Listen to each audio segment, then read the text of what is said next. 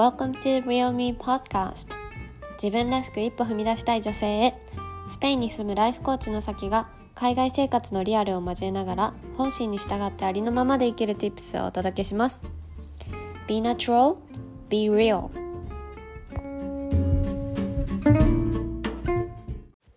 皆さんこんにちはさきです、えーお久しぶりになりましたが皆さん元気でしたか？私は元気に日本からスペインに戻ってきました。えっとね冬の間3ヶ月間この日本で、えー私は過ごしてたんですけどねなんか楽しい時間はもう本当にあっという間に過ぎて先週ようやくスペインに戻ってきました。そうなんか日本ではね大切な人とこう直接会えて周りとのねつながりをもっとこう前よりもっと感じられた3ヶ月だったなっていうふうに思います。でそれってこう私の求めてたことだったからそのつながりをもっと深く深いつながりを作るとか感じるとかそういうことが私が求めてたことだったからねすごくすごくなんか満たされた気持ちになりました。で戻ってきてからは、えー私の彼とあとずっと会いたかった愛犬とあとは彼の家族とも、えー普段ねよく一緒に過ごすのでみんなにね、えー再会してスペイン生活を今もう取り戻してきてる感じです。今日もねさっきまであの彼のお父さんと彼と3人であと犬も一緒に連れて昼ご飯を一緒に食べてきました。今日はね何を食べたかっていうとえっとスペインではなんかバゲットのサンドイッチか硬いパンのサンドイッチが定番でねよくあるんですけど私は日替わりサンドイッチを頼んであとねレモンビール。ビ普通のビールよりもっとなんか飲みやすいレモンビールを頼みました。でサンドイッチの中身はえっ、とね豚ロースと目玉焼きあとあ赤いパプリカ焼いたやつとあと乾燥トマトをオリーブオイルにつけたやつ。トマテセコっていうやつなんだけどそれがサンドされてて、えーそのサンドイッチ結構ボリュームがあって美味しかったです。そうなんかね昼ご飯というか11時くらい11時とか11時半ぐらいに食べたからちょっとブランチみたいな感じ。でなんかスペイン語ではそのその時間のに食べるブランチってアルモエルソって言うんだけどそう大体ねスペインではアルモエルソはこういうバゲットのサンドイッチを食べるのが定番です。そのバゲットのサンドイッチはちなみにボカディージョっていう風に言います。そう。ちょっとせっかくねスペインに戻ってきたのでちょっとスペインのねタイムリーな話をしてみました。はい。ということでじゃあポッドキャストのね更新をもしかしたら待ってくれてた人がいるかもしれないので早速エピソードの本編に入っていきたいと思います。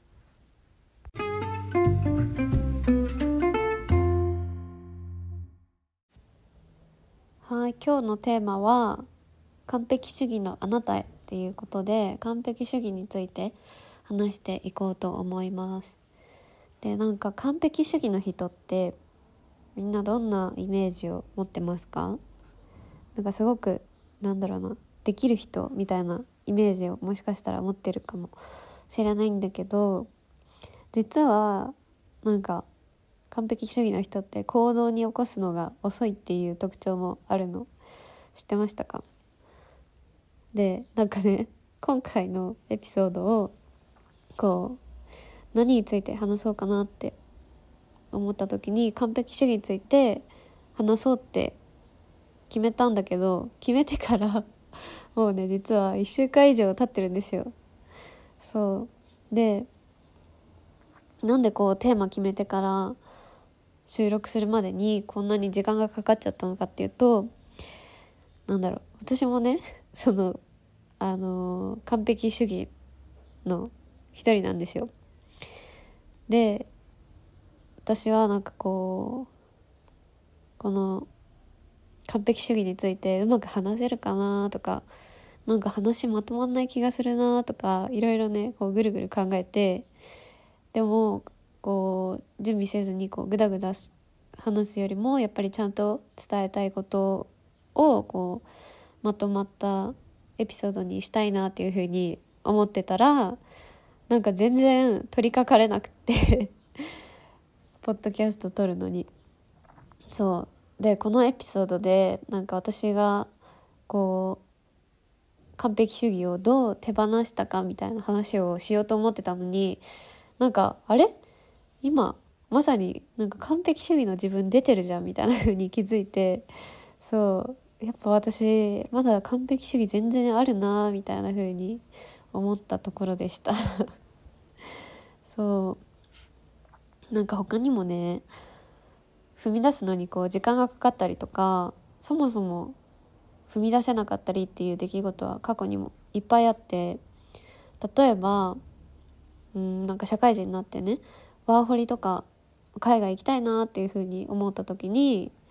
でもなんか私現地で英語使ってこう働くって別にしたことないし自分にできるのかなみたいな風に思ってまあ他にも理由はあるけどでもなんかねそういう完璧主義自分が能力ないからできないんじゃないかとかで思ってね何年も踏み出せなかったりとかあとはね英語コーチになりたいっていうふうに思った時も私あったんだけどやりたい気持ちはその時すごく強かったんだけどでもなんかいろいろ考えた時になんか英語別に私ペラペラじゃないし私はやらない方がいいみたいな風に勝手にね自分で思って諦めたことがあって。で完璧主義ってこう日本人にすごく多いらしいんだけどなんかこう自分が完璧な状態、まあ、完璧じゃなくてもスキルとか資格とかこう周りからそれなりの評価があってこう外付けされたものでなんか自信が持ててる状態じゃないとなんかこう新しい行動に移せないような人が多いんじゃないかなっていうふうに思ってます。そうなんかねコーチングでこれまで話してきた人もそういう人がいたんだよね。だからこう自分に厳しくてなんか目標を立ててもその目標を達してないとこう自分を責めたりとかあとは自分にはまだスキルも実績もないからこうできるのか不安だとか。で不安が勝ってこう結局行動できないとか。っていう人がねあの結構いて私もすごいこれよくわかるんですよ。私もそうだったから。なんか目標を立ててもねなんかできできてない方に目がいっちゃうみたいな。今はそうじゃないんだけどね。とか、まあ、さっきみたいにスキルとかないから自分にはできないって思っちゃったりね。そう。ででもそういう自分だとなんかいつまでたっても心からね満たされなかったんだよね。なんかこう何かを頑張ってることがあったとしてもそれをこう自分で頑張ったっていうふうに認めてあげられないから自分はまだまだだっていうふうに思ったりとか何かをこう成し遂げたとしてもそれを自分の中で認めてあげてないからこうまた別のことを求め始めたりとか。で結局なんか周りに認められても、まあ、その時は嬉しいんだけどでも自分がこう自分をそのちゃんとねやった分だけ頑張った分だけ認めてあげないとなんか本当の意味で満たされないんだなっていうのはすごく感じました私は。そうでねなんか前にあのコーチングの質問で「あなたは誰に認めてほしいですか?」っていう質問をね投げかけられた時があってで私最初その質問が来た時になんか誰も出てこなかったんだよね。私って誰に認めてほしいんだろうみたいな。特にいないなみたいな。で別になんかこう親とかね友達に認めてほしいわけでもないしっていうふうに最初は思ったんだけどなんか後から考えたらこうじゃあじゃあなんで私こんなにいろいろなんか手を抜かずに頑張ろうとしてるんだろうみたいな風に思ったらあそっか。私が認めてほしいのって自分自身なのかっていうことにそこで気づいたんですよ。そう。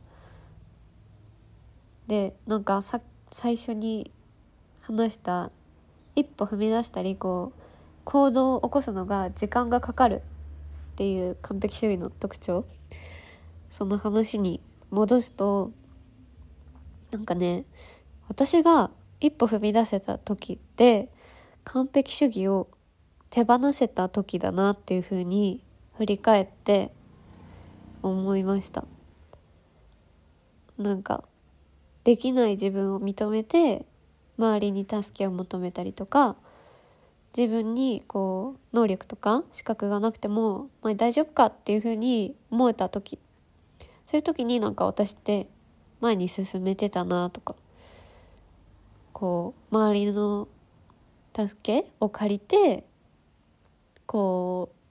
うどんどん前に進むことができてたなっていうふうに思います。ね。でもなんか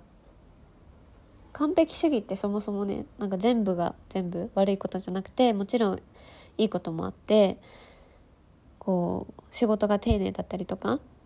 あとはクオリティ高くこう物事をこなしたりとか。でそれってなんか全員ができることじゃないからそこはねなんかすごい完璧主義の自分に誇りを持ってなんか必要な時にでも完璧主義を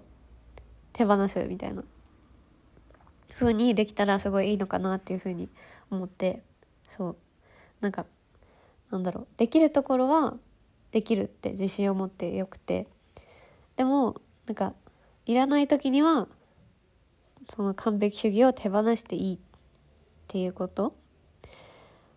なんか例えばどんな時に手放すかって言ったらその私みたいになんかポッドキャストを撮りたいんだけどなんか気が進まないなとかこうやりたいんだけどなかなかできない行動できないっていう時に気が進まないなっていうか私はなんかそのクオリティを気にしてたからそうなんかやる気になれなかったんだけどそうやりたいんだけどなかなか行動できないってなった時に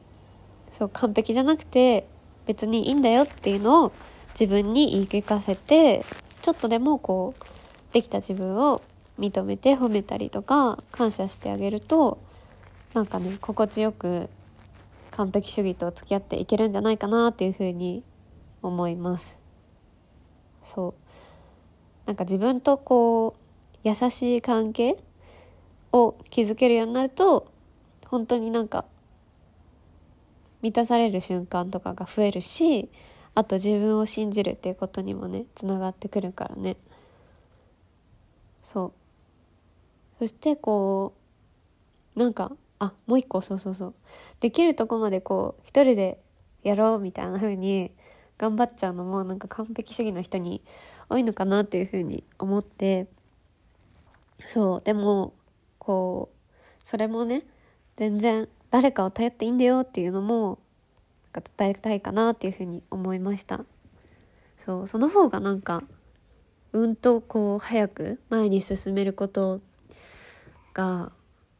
多いんじゃないって思います。そう。もう手放した経験がある私からするとね。そう騙されたと思ってねもし完璧主義でなんか一人で何でも頑張ろうとしちゃう人が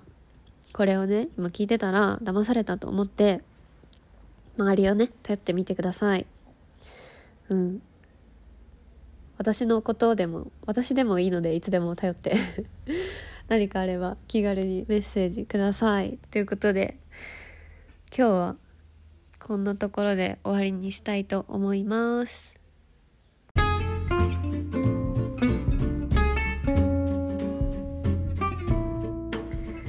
今日のエピソードはいかがでしたか？私が昔ねインスタで投稿した完璧主義についてとあとリアルタイムで感じてたことを今日はまとめてシェアしてみました。これを聞いてこう自分が完璧主義だと自覚してた人もそうじゃない人もこれ今日のこれを聞いて自分がもしかしたら